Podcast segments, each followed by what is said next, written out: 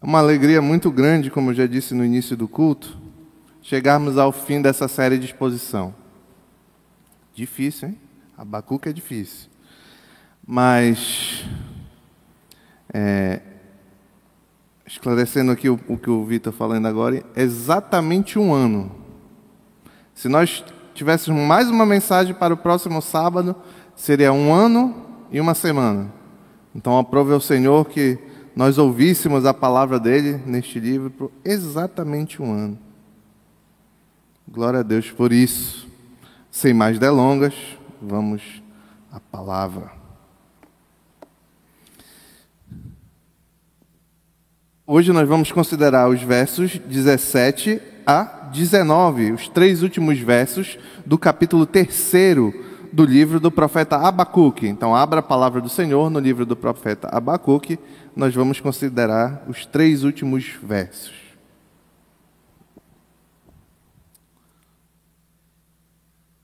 Enquanto os irmãos vão procurando, irei fazer uma breve introdução.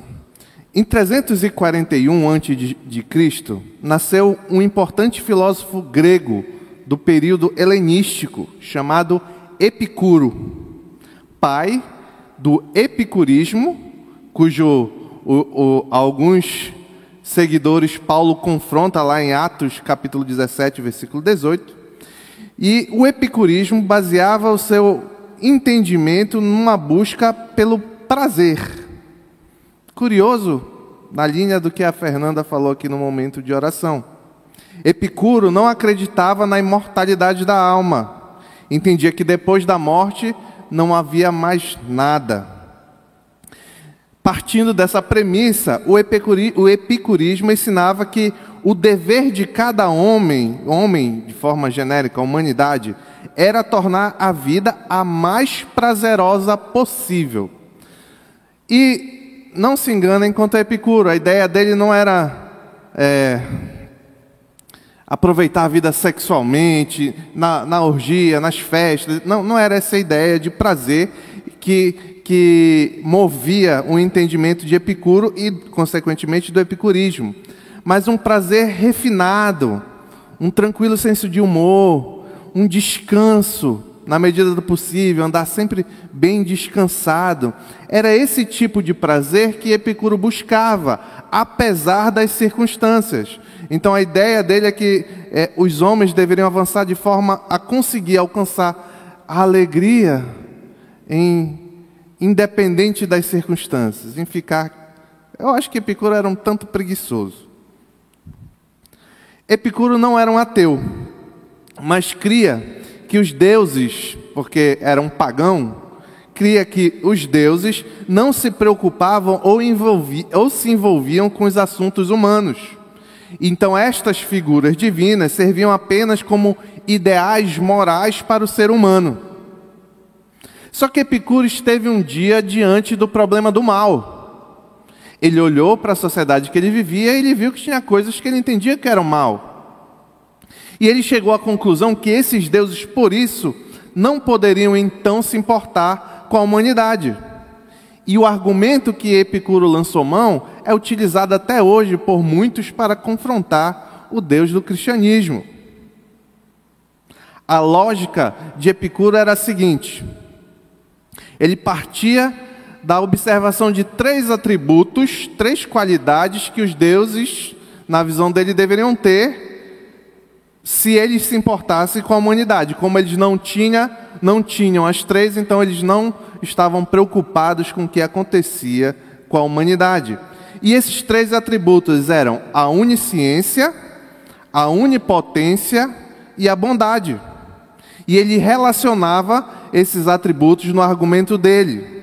Ele dizia o seguinte: se em um Deus houvesse duas partes, então o terceiro se auto-excluía. Eu vou explicar melhor. Ele dizia o seguinte, e eu queria que a gente focasse no que a palavra afirma sobre o nosso Deus, tá bom? Se Deus é onisciente e onipotente e tem conhecimento do mal, ele pode acabar com o mal. Mas ele não faz por quê? Porque ele não é bom. Ele sabe do mal, ele pode acabar com o mal, mas não acaba. Por quê? Epicuro dizia, porque se ele for onisciente e onipotente, ele não é bom. A segunda hipótese de Epicuro era o seguinte: se Deus for onipotente, pode fazer todas as coisas, é bom, tem poder para extinguir o mal e quer fazê-lo, mas não faz porque não é onisciente, não tem conhecimento de toda a extensão do mal. Ele pode, ele quer acabar, mas o mal ainda existe porque ele não tem todo o conhecimento do mal, então não é onisciente. E o terceiro e último argumento de Epicuro era o seguinte: em sendo Deus onisciente, tem todo o conhecimento do mal, sendo bom, quer acabar com o mal, mas o mal não acaba, é porque ele não é capaz. Então ele não é onipotente. Abacuque, esquece um pouco Epicuro. Abacuque, depois de receber a revelação de Deus no seu livro, que, do livro que nós lemos, também estava diante do mesmo problema de Epicuro, o mal. Ele estava, só que a resposta que Abacuque vai nos dar, revelada por Deus, e esse Deus, onipotente, onisciente e bom, que se importa com a humanidade, é muito melhor. E é isso que eu queria ver com os irmãos nesta noite. Então vamos, enfim, ler os versículos 17 a 19 do capítulo 3. Diz assim a palavra do Senhor. Eu vou até ler na ARA, revista atualizada, para combinar com a música, mas a gente vai seguir a exposição na NVI. Ainda que a figueira não floresça e não haja fruto na vide, o produto da oliveira minta e os campos não produzam mantimento, as ovelhas sejam arrebatadas do aprisco, e nos currais não haja gado. Todavia eu me alegro no Senhor, exulto no Deus da minha salvação. O Senhor Deus é a minha fortaleza, e faz os meus pés como os da corça, e me faz andar altena, alt, altaneiramente. Ao mestre do canto, para instrumentos de cordas. Vamos orar ao Senhor. Pai, obrigado pela tua palavra que ela traga edificação, Senhor, e entendimento para uma vida conforme a tua vontade, Pai. Em nome de Jesus que te pedimos, amém. O livro do Abacuque começa com o profeta questionando a Deus: até quando Judá andaria em desobediência? Até quando esse povo seria imoral e violento? É assim que começa nos primeiros versículos do capítulo 1. Deus responde então ao profeta, anunciando um severo castigo que viria pela instrumentalidade de um povo estrangeiro, os caldeus ou babilônios. A gravidade, no entanto, da, da, do, do, da, da profecia revelada a Abacuque, desse, do, de, desse instrumento de, de, de juízo, é tão grande que assusta o profeta e ele teme pela extinção do povo. Ele diz: seremos destruídos. Em Abacuque, capítulo 1, verso 12. Diante de um segundo questionamento que Abacuque volta a fazer ao Senhor, Deus revela o fundamento de seu agir em tudo aquilo. Um versículo central neste livro. Escreva, está no capítulo 2, versículo 4. Escreva, Abacuque, diz o Senhor. O ímpio está envaidecido seus desejos não são bons, mas o justo viverá pela sua fidelidade. A partir daí, então, vimos um claro amadurecimento e um aumento na fé do profeta, que entendeu que por trás de todos os eventos anunciados, Deus traria ao povo disciplina, porém salvação. E ao adversário, aquele povo estrangeiro que iria trazer juízo cruel, justiça. Com essa nova compreensão, então Abacuque ora, a oração que também é um salmo que ele depois entoaria nas, nas congregações, na congregação dos santos, ele ora ilustrando o avanço do Senhor para cumprir seus planos, cumprir, cumprir seus planos, com a finalidade de esclarecer e principalmente de encorajar o povo. Abacuque já tinha entendido que o justo permaneceria firme pela fé. Ele queria encorajar o povo a entender da mesma forma que ele.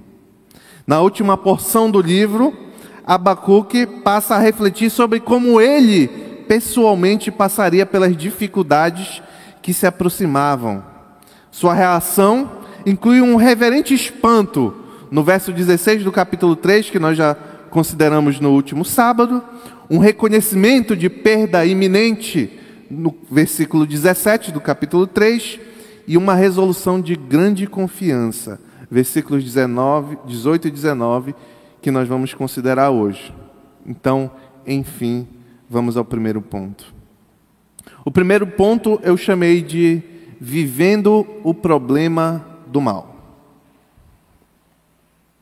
Diz assim no verso 17 do capítulo 3, agora eu vou ler na NVI. Mesmo não florescendo a figueira e não havendo uvas nas videiras, mesmo falhando a safra de azeitonas, não havendo produção de alimentos nas lavouras, nem ovelhas no curral, nem bois nos estábulos. Ponto. Para aí. A primeira palavra traduzida neste verso 17 por mesmo introduz uma possibilidade hipotética. Ele diz: mesmo que, ou como diz na área, ainda que, não florescendo a figueira, não havendo uvas, etc, etc, ele quer colocar uma hipótese. Porém, se nós olharmos e observarmos o texto com mais atenção, as palavras que seguem a esse mesmo ou ainda descrevem um pouco mais do que meras hipóteses e estão intimamente ligadas à realidade do profeta e do seu povo naquele contexto. A fé, agora, nesse momento do livro, aumentada do profeta, o levava a crer que coisas terríveis aconteceriam. Deus revelou para ele e ele creu. E essas coisas terríveis não seriam terríveis, não seriam por causas naturais, mas por devastação de guerra, voracidade de um exército invasor que consumiria tudo que tinha valor na terra. Não é à toa que Abacuque usa exemplos relacionados à agricultura, porque naquele contexto, a quebra dessas estruturas básicas é uma perspectiva terrível. E pense não como quem vive em cidade, mas em, como quem vive do campo, dependendo do campo. Outro detalhe interessante aqui é que a série de hipóteses, a série de hipóteses que Abacuque lança a mão, elas seguem uma ordem lógica. Elas vão apresentando aqueles itens que seriam negados aos habitantes da terra, que vão desde os opcionais até os essenciais para a sobrevivência. Note, ele fala da falta da figueira, ele fala da falta do fruto da videira, que é a uva, ele fala da, da falta do fruto da oliveira. Esses produtos, naquele contexto, eram os mais nobres da terra. A ausência desses itens significaria que não haveria bolos de figo, vinho, azeite de oliva e etc. Só que ainda assim, aqui ainda Abacuque ainda está passando, avançando por meio de, de necessidades, digamos, necessidades não, por meio de itens supérfluos. Mas ele avança um pouco mais. Ele diz que depois, ainda que faltem os grãos do, dos campos, que não tenha ovelhas e que não tenha gado. Aqui o negócio ficou um pouco mais difícil. Aqui a dificuldade aumentou. Porque esses itens, grãos, ovelhas, gados, eram significavam a perda daquilo que atendia às necessidades mais básicas daquele contexto como pão, leite, carne, lã para se fazer roupa. Lembrem que a revelação de Deus a Abacuque não apresentou algo inédito no proceder de Deus. A disposição, pois a disposição do profeta em aceitar, já deveria já, aceitar o juízo de Deus, já deveria emergir da lei mosaica. Desde de que Moisés revelou a lei, todo o povo de Judá, todo o povo de Deus sabia que quando o povo se aproximava do Senhor, o Senhor tendia a abençoar. Não era obrigado, mas ele tendia, tem uma, um, um método de trabalhar específico na lei mosaica, mosaica. Se você se aproxima, segue, obedece os mandamentos do Senhor, é natural que as coisas iam bem. Porém, de outro lado, se se afasta dos planos do Senhor em cumprir a lei, o Senhor sempre deixou claro que haveria punição. O que Abacuque está considerando nos versos, no primeiro verso, no verso 17 aí, é, é, é quão dura seriam essas punições que o povo receberia em breve. Mas é interessante notar que Abacuque já deveria saber disso desde o início. Porque a experiência revelacional de Abacuque foi apenas um lembrete para a lei que o Senhor já tinha dado ao povo. O problema do mal, no contexto de Abacuque, inicia com a imoralidade de Judá, depois com a desobediência de Judá, a violência de Judá. Mas não termina aí. Ele clama ao Senhor e o Senhor diz que vai mandar juízo sobre o povo. E o mal aparece em outra faceta. Aparece com mais violência vinda da parte dos caldeus, mais imoralidade vindo da parte dos caldeus, guerra, exílio, idolatria e etc. Abacuque foi um homem que esteve diante toda sorte de problema do mal. Tem um outro personagem bíblico que eu queria que nós caminhássemos com ele nesta noite, ao lado de Abacuque. Este homem é José. José foi outro homem, da palavra do Senhor, que caminhou, teve contato íntimo e pessoal com o problema do mal.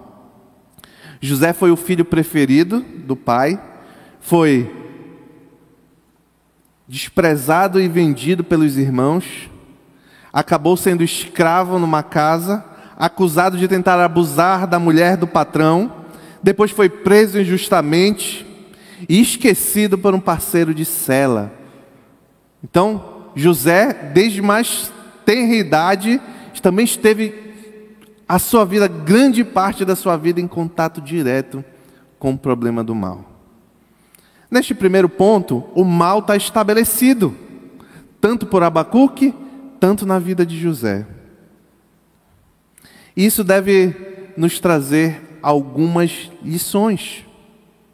Primeiro, olhem como o comportamento de Abacuque mudou quando ele teve fé nas promessas.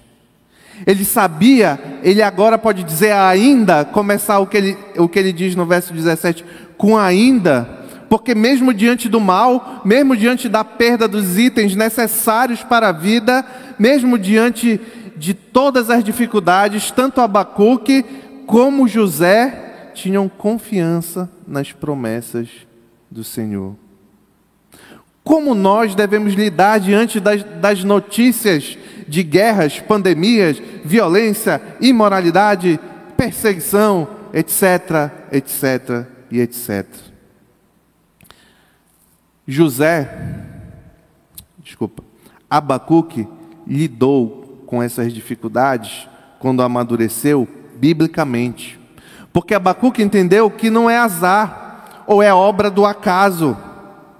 Quem confia e entende os planos de Deus e a sua soberania, não acha que as coisas acontecem aleatoriamente. Aqui, Aqui tem um, um grande entendimento que pode ajudar, nos ajudar na luta contra o mal terrível dos nossos dias: a ansiedade. Por que nós vivemos em um, um tempo em que todos andam muito ansiosos? Porque às vezes, especialmente no, no meio da igreja, nós afirmamos, conhecemos promessas bíblicas qualidades, atributos de Deus, como de soberania, por exemplo, mas na hora de viver conforme esse entendimento é muito difícil. E nós temos a tendência a crer que as coisas acontecem sem nenhuma ordem, sem, nenhum, sem, sem ninguém tomando conta, como se as crianças estivessem soltas.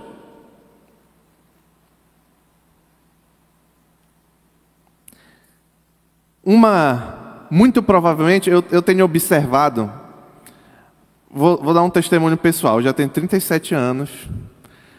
Quando eu tinha 15, 16, 17, eu acho que eu nem entendia o conceito, o conceito de ansiedade.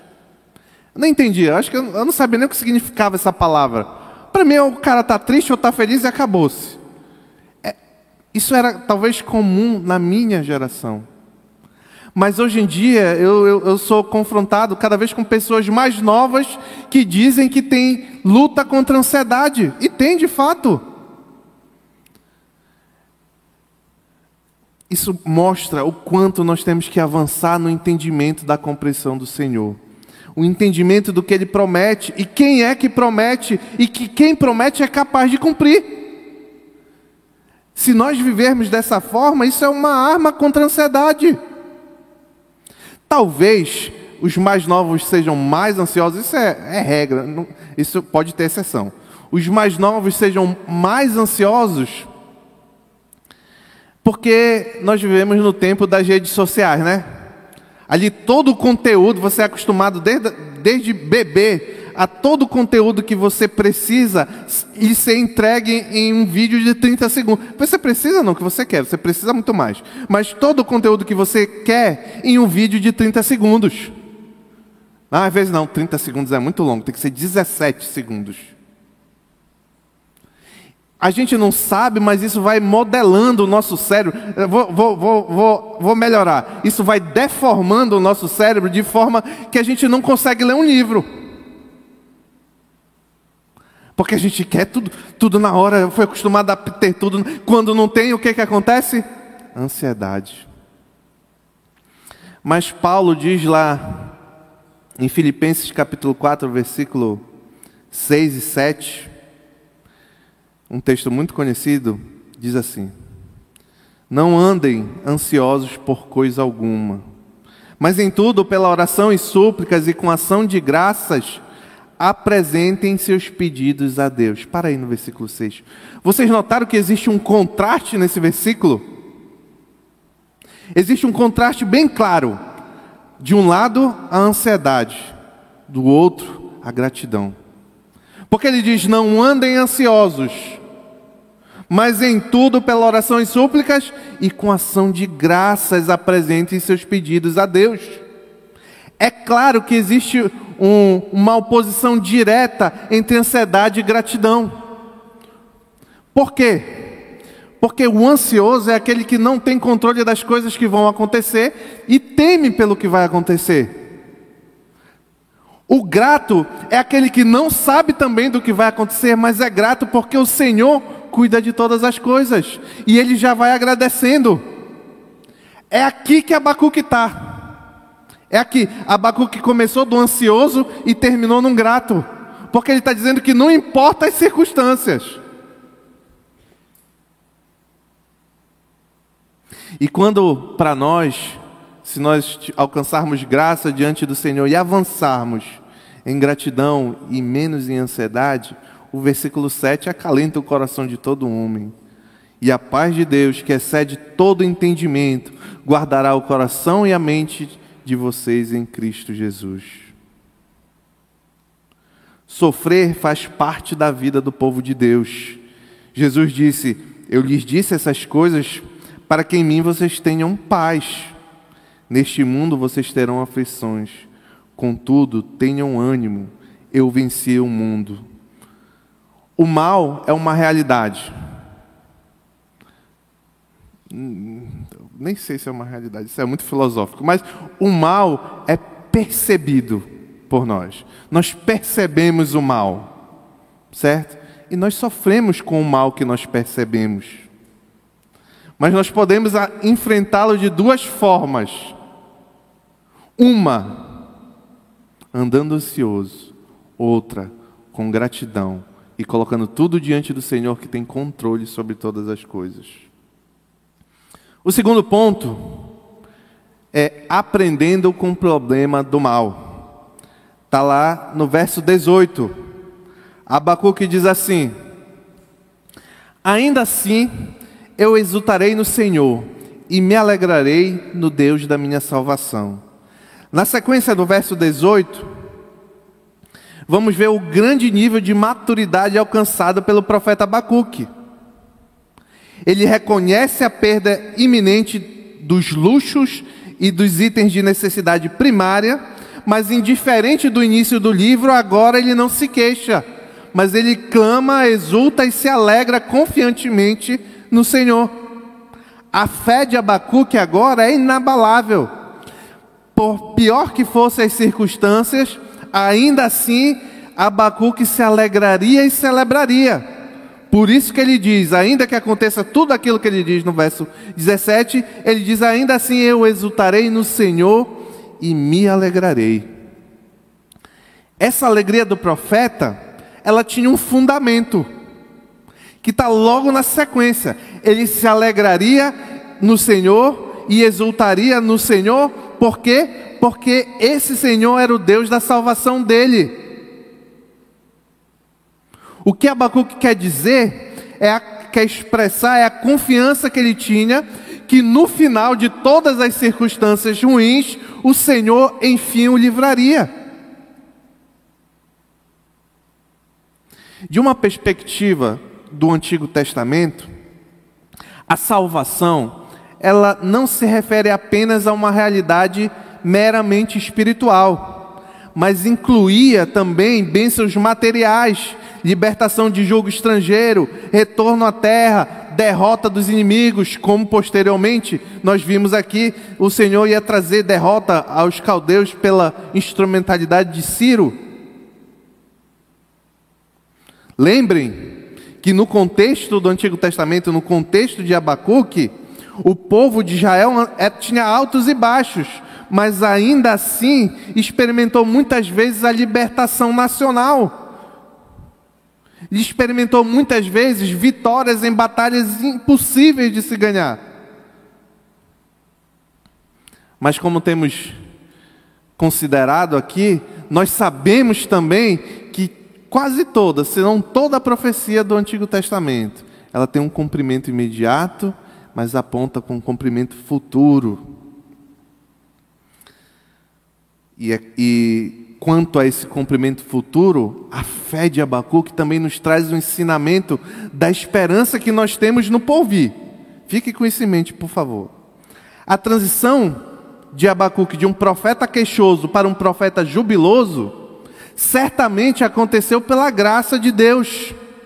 O que explica como uma pessoa o que explicaria como uma pessoa pode estar feliz e exultante diante das calamidades que Abacuque experimentaria. Como isso é possível? Você consegue? Eu acho que eu não consigo. Eu espero não experimentar. Mas eu, eu acho que eu não consigo. Por quê? Porque se depender de nós, nós não conseguimos. Mas notem um detalhe: é a graça do Senhor que concede aquilo que precisa. Vamos voltar lá para não precisa, fica aí na Bíblia em Abacuque. Eu vou, eu vou comentar novamente mais um pouquinho o verso 7 do capítulo 4 de Filipenses.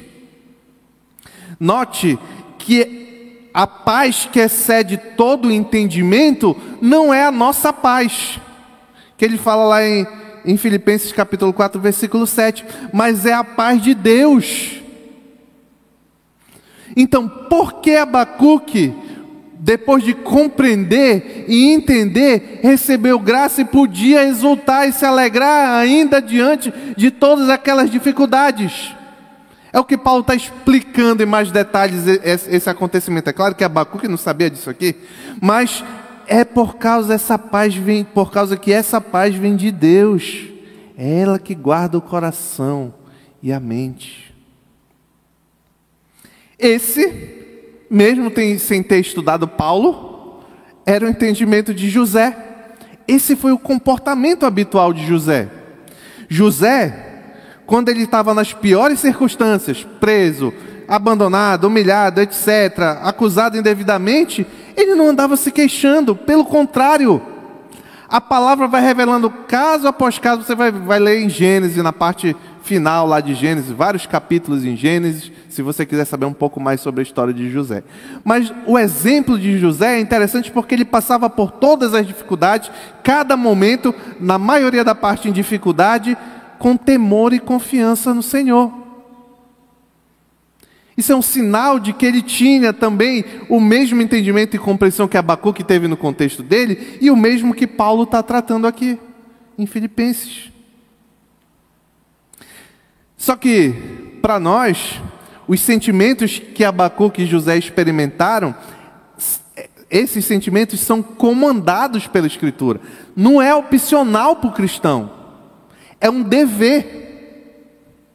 A palavra diz: Meus irmãos, Tiago capítulo 1, versículo 2: Meus irmãos, ou seja, os cristãos, considerem motivo de grande alegria o passarem alegria é o fato de passarem por diversas provações. Não é se vocês quiserem, considerem. Tentem considerar motivo de grande alegria. Não, não é isso. É considerem, é imperativa, é uma ordem. Assim como Paulo em Filipenses 4,4 vai dizer: alegre-se sempre no Senhor. Não satisfeito, ele diz: novamente direi, alegrem-se. Então, notem que o mesmo sentimento de José e de Abacuque é comandado para mim e para você, diante das circunstâncias difíceis. E foi o sentimento que, que Abacuque está experimentando aqui no verso 18. É interessante que, como eu já disse aqui, essa oração final de Abacuque também foi um salmo e que a intenção de Abacuque era ensinar a igreja, a igreja não, ensinar a congregação do, dele lá, do, de Judá, a confiar no Senhor, ou seja, a guardar o mesmo sentimento que agora ele tinha. Isso aqui é um grande exemplo, que pode ser usado de forma específica, mas eu vou usar de forma geral. Meu irmão, minha irmã, meu amigo, você só pode confiar, só pode ensinar alguém a confiar no Senhor, se você confiar. O que foi que aconteceu com Abacuque? Primeiro ele passou a entender, compreender o plano de Deus, confiar nisso, e ele vai encorajar o povo. Se você não compreende a graça, não entender a graça do Evangelho, não entender o que é o Evangelho, como você pode proclamar isso? Se você ainda não internalizou isso. Um outro, uma outra aplicação é uma pergunta. O quanto, e é para mim e para você, tudo aqui é para mim e para você. O quanto o seu estado de espírito depende das circunstâncias. O quanto o seu estado de espírito depende das circunstâncias. O de Abacuque não dependia mais, nem o de José. O quanto o meu e o seu estado, humor, paciência, o que você quiser chamar como chama, com o quanto isso depende das circunstâncias que nos rodeiam. Infelizmente, eu acho que a resposta de muitos, se não todos, é muito. É muito. Nós possamos aprender com Abacuque e avançar nisso aí também. Agora essa pergunta aqui é chave. O que foi que Abacuque aprendeu depois de tudo que ele recebeu? Na prática, a gente está vendo o entendimento, ele confiou e tal, mas na prática, o que foi que Abacuque entendeu? Como ficou claro o entendimento de tudo isso que eu falei que Abacuque tinha agora? Sabe como? Abacuque parou de murmurar. Abacuque parou de ficar se queixando. Foi isso que mudou. No início ele até quando? No final, ainda assim exultarei no Senhor da minha salvação. E olha que os problemas de Abacuque eram muito piores do que os nossos. Às vezes eu, eu, eu tenho irmãos até piedosos e tal, bacana, eu creio que é crente, mas o camarada, rapaz, quer um pé para reclamar. É, é o mesmo problema da ansiedade. É achar que as coisas estão fora do controle e que a sua reclamação não, vai resolver as coisas. É muito mais útil ajudar. Foi o que Abacuque fez. Primeiro ele estava reclamando, se queixando, murmurando isso não está bom, olha como está o povo, o povo aí está só na imoralidade, Senhor, traz castigo para esse povo aí que o negócio está pegando. E aí o Senhor, tá bom, vou mandar. É, vai acontecer isso, isso. Meu Deus, Senhor, vai acabar tudo. Continua reclamando. Aí, mas Abacuque escuta de uma vez por todas. O ímpio vai levar o farelo. Estou é, bem coloquial. O ímpio vai levar o farelo, mas o justo viverá pela fé. Aí Abacuque entendeu. Senhor, agora eu entendi. Então, ainda que a figueira não floresça, se a figueira não florescer, eu não vou reclamar. Cadê meu suco de figo? Ainda que a figueira não floresça, eu vou comprar figo em outro lugar. Ainda que falte é, oliva, azeite de oliva, eu vou arrumar com alguém emprestado. Ou eu vou reclamar, cadê o azeite? Foi isso que Abacuque fez? Na prática, Abacuque parou, a, a, a, aprendeu a parar de se queixar. Tem muitos aqui, porque eu sei de vista, que já ouviram dezenas de, de mensagens aqui de Abacuque. O que você aprendeu?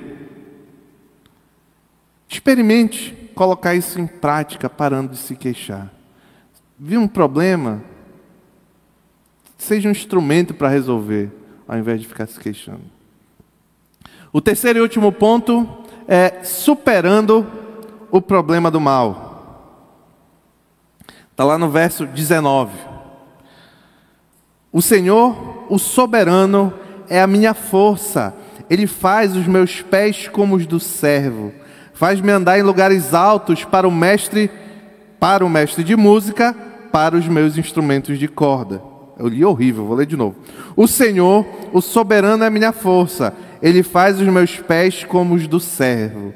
Faz-me andar em lugares altos. Para o mestre de música, para os meus instrumentos de corda. Qual é a razão pelo qual Abacuque agora poderia se alegrar e exultar no Senhor? mesmo confrontando tanta dificuldade, sendo prevista tanta dificuldade? A resposta está no início do verso 19. Porque o Senhor, que controla tudo, o soberano, é a força de Abacuque. E a esperança agora de Abacuque não é no que ele queria que acontecesse, mas no Senhor soberano.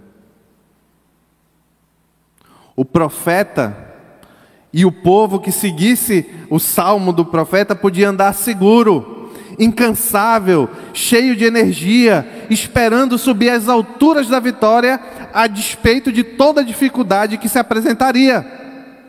Por isso ele diz: Porque o Senhor soberano faz os meus pés como o do servo, ou corça, quem tem é, a revista atualizada, faz-me andar em lugares altos. Para quem não sabe o que é servo e coça, é, é um tipo de viado, viado do campo. Como um servo, ele, ele entendia que o povo, ele subiria até o topo das montanhas para ecoar as palavras de triunfo de Davi, que é o que ele cita aí, na verdade, que é o Salmo 18, versículo 33 torna meus pés ágeis como o da corça e sustenta-me firme nas alturas. A ideia de lugares altos é que esses lugares serão a possessão final do povo de Deus, onde não existe mais dificuldade, onde tudo já foi restaurado, o mal, o problema do mal já foi vencido. Diante dos olhos de Abacuque orando, salmodiando, profetizando, ele enxerga o cumprimento justamente do capítulo 2, versículo 4, de que o justo viveria no final, no alto, pela fé. Por fim, no verso 19, parte C diz: Para o mestre de música, para os meus instrumentos de corda. Essa última porção, às vezes parece. Você pula, né? Não tem aplicação isso aqui. Pula isso. Mas note bem, a última porção, além de ratificar que a oração do profeta também é um salmo a ser celebrado em, por gerações na congregação, mostra que a resolução pessoal que Abacuque teve na sua oração não é apenas para ele, mas também um chamado para todo aquele que ouvir. Este livro começou com queixas, mas terminou como? Com louvor. A fé triunfa ante o mal. A parte integrante de quem entende ante o mal e parte e parte integrante de quem entende essa verdade é o entoo, é o lançar cânticos ao redentor e ao sustentador da vida. José talvez seja o personagem que experimentou na pele, porque lembrem aqui, Abacuque, ele fala de algo que aconteceria, que o povo seria exilado. Quando ele escreveu o livro dele, ainda não iria acontecer. Mas a Bíblia narra a história de, de, de José, o que aconteceu com ele. Então José talvez seja o personagem bíblico que melhor compreendeu, sentiu o problema do mal. Porque ele sofreu toda a sorte de calamidade. Mas compreendeu o correto agir soberano de Deus por trás de tudo. E aqui eu queria pedir que você abrisse a palavra do Senhor no livro de Gênesis. Vamos considerar os versículos do capítulo 50, versículos 15 a 20. Aqui tem a razão pelo qual eu tô, coloquei José para caminhar do lado de Abacuque.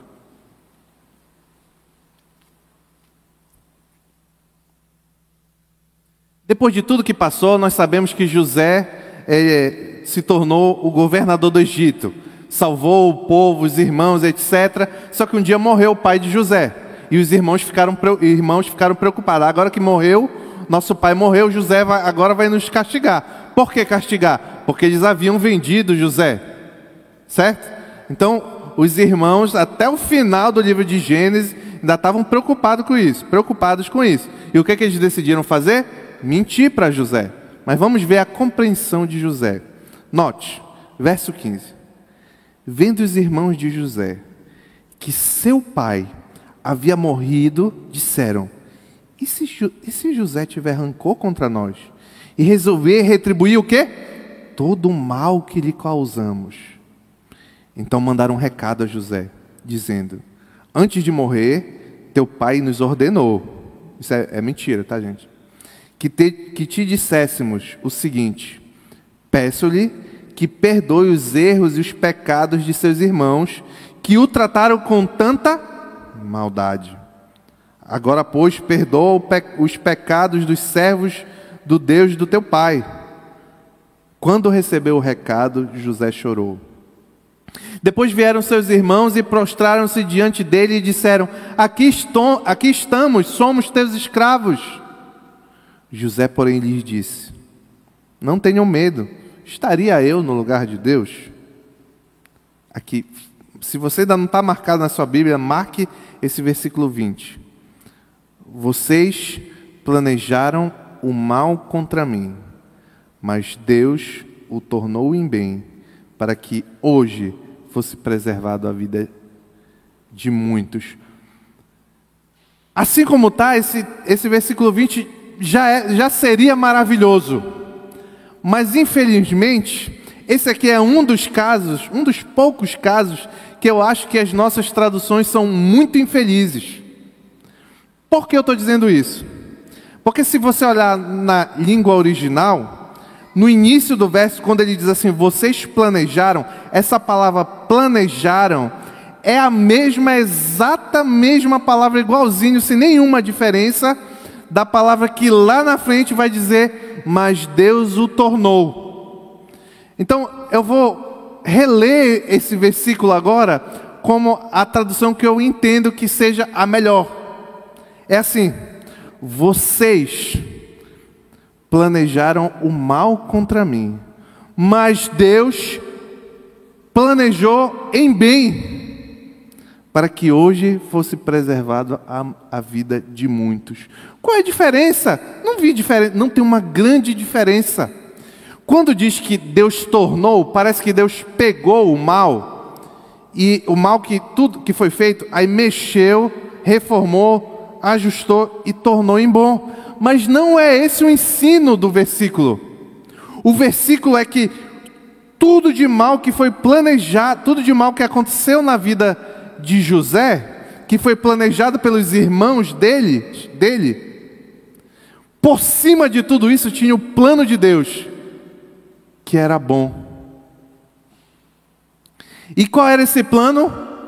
Qual era o bom? O que, por isso que eu disse que essa questão filosófica de se o mal existe, é por isso que eu disse isso.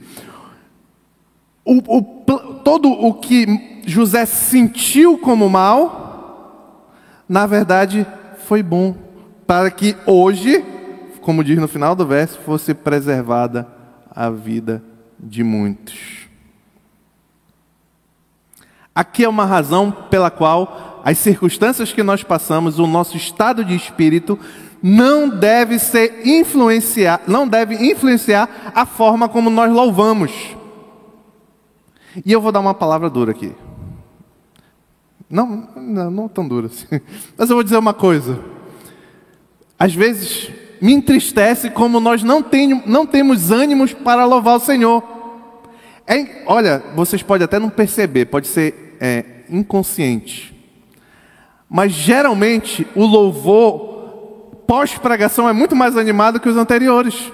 Porque parece que o camarada vem para o culto, pá, ainda. Aí a palavra vem, epa, não, peraí, deixa eu me espertar aqui. E agora o camarada canta. Mesmo que seja um, por uma boa razão, ainda assim o seu estado de espírito está sendo influenciado pelas circunstâncias. O tanto que você exulta e se alegra no Senhor é influenciado, que eu também serve para mim também, já repito, tudo é para vocês e para mim. É, a forma como nós exultamos e nos alegramos do Senhor é diretamente relacionada às circunstâncias quando não deveria ser assim. Você crê que o nosso Deus é soberano, onisciente, onipotente, bom? Então viva o entendimento de José e de Abacuque. E exulte e se alegre no Senhor, de Paulo também, se alegre no Senhor, apesar das circunstâncias. Louve ao Senhor com amor, com alegria, apesar das circunstâncias. Às vezes eu vejo o povo do louvor, parece que é mal, parece que eles estão lutando contra a igreja inteira. Mas não, é para vocês. Eles estão fazendo a parte deles. É para vocês, é para que nós juntos louvemos ao Senhor, porque a nossa alegria não tem a ver com o humor que eu cheguei na igreja. Eu louvo não tem a ver com a forma como eu cheguei aqui. Mas eu louvo porque o meu Senhor é bom, onipotente, soberano, onisciente e planeja e ordena todas as coisas. E eu sei que no final o justo viverá pela fé. Em conclusão, depois de um ano, o profeta Abacuque, assim como José, olharam para o mesmo problema que Epicuro. Mas para um homem ou todos os demais homens cuja finalidade última é a satisfação pessoal, é impossível entender a necessidade de passarmos por dificuldades. Em outras palavras, Epicuro dizia que não tinha Deus porque ele não entendia porque as pessoas passavam por dificuldade. Porque a finalidade última dele era a satisfação pessoal. Com o que quer que seja, se fosse com a preguiça, com a moleza, com a imoralidade, tanto faz.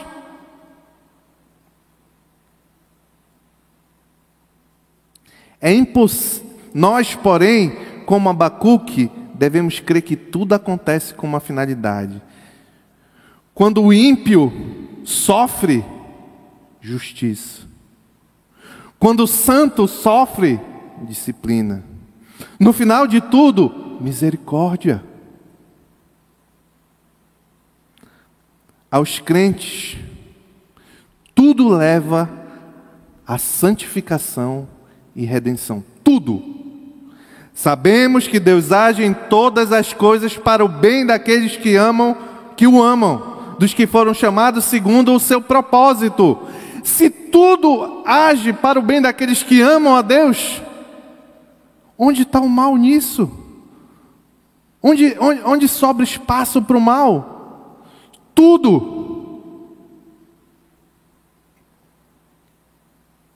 Pois aqueles que de antemão conheceu também predestinou para serem conforme a, conformes à imagem de seu filho, destacando que o bem daqueles que amam a Deus não é você ter satisfação pessoal, isso aí você pode adotar o epicurismo a partir de hoje. É parecer cada vez mais com Jesus Cristo, tá bom? Se tudo faz com que os crentes pareçam mais com Jesus Cristo, qual é o mal nisso? Ah, mas o ímpio está sofrendo. A justiça é uma coisa boa.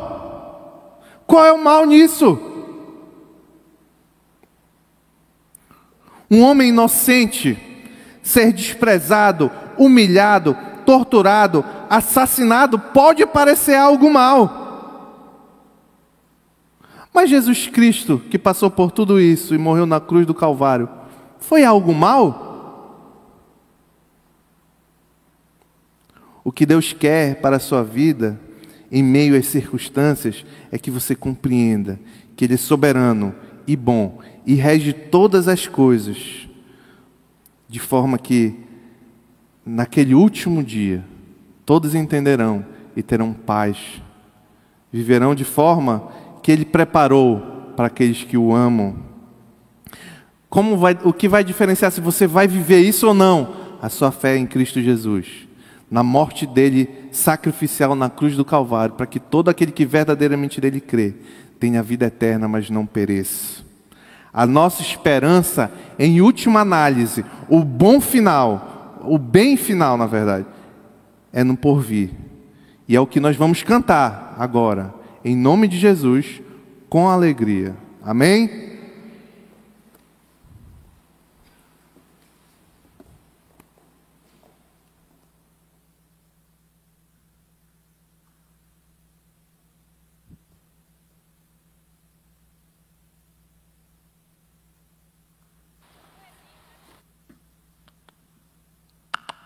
Vamos ficar em pé.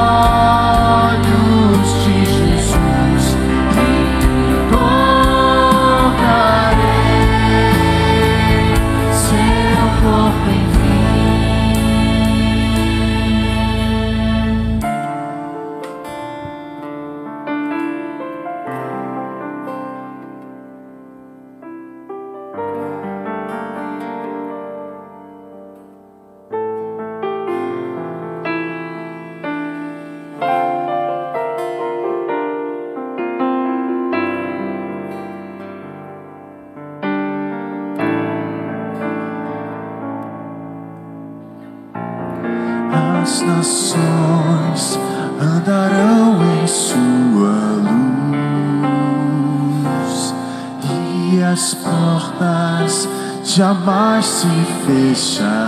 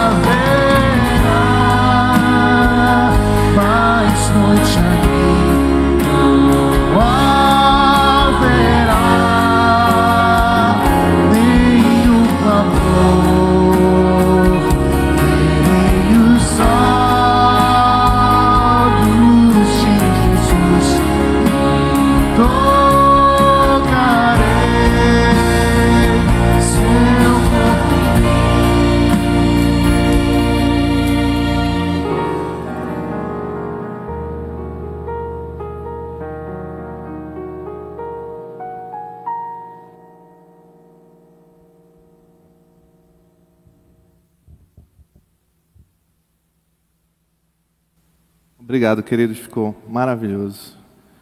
Vou querer sempre agora, tá? Queridos, se a nossa alegria não for nisso que nós cantamos aqui, acima de tudo, a principal circunstância, alguma coisa está errada comigo e com você. Então, toda vez que nós sentimos o nosso coração refém das circunstâncias, que nós possamos trazer ele de volta. Confiar que um dia nós veremos a face de Jesus. Amém?